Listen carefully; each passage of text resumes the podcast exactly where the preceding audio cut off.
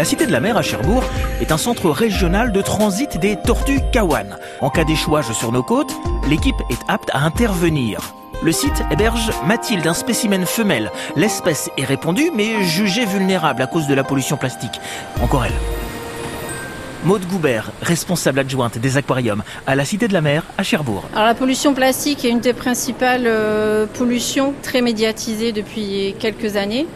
Euh, nous, on va aussi mettre en avant euh, quand on va présenter euh, au public ben, notre tortue kawan que l'on a euh, à la Cité de la Mer.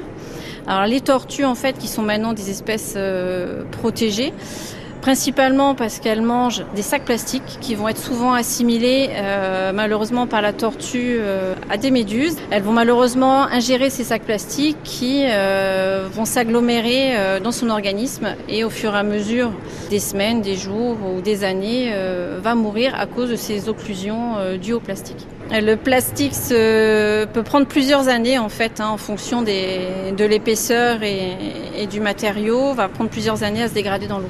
Il va toujours rester ces micro-particules, même qu'on va pouvoir euh, retrouver euh, si on veut filtrer l'eau dans des filtres euh, à plancton. On va les retrouver, donc ils sont toujours là et ça va être ingéré par les poissons, les poissons que nous-mêmes on peut ingérer, manger. Donc forcément, le plastique du déchet à la mer va venir jusqu'à nous. Et dans son aquarium, elle mange quoi la tortue Mathilde? Alors le repas de la tortue, euh, on le fait principalement nous, euh, voilà, à la pince, si on veut lui donner euh, des encornés, du maquereau, choses comme ça.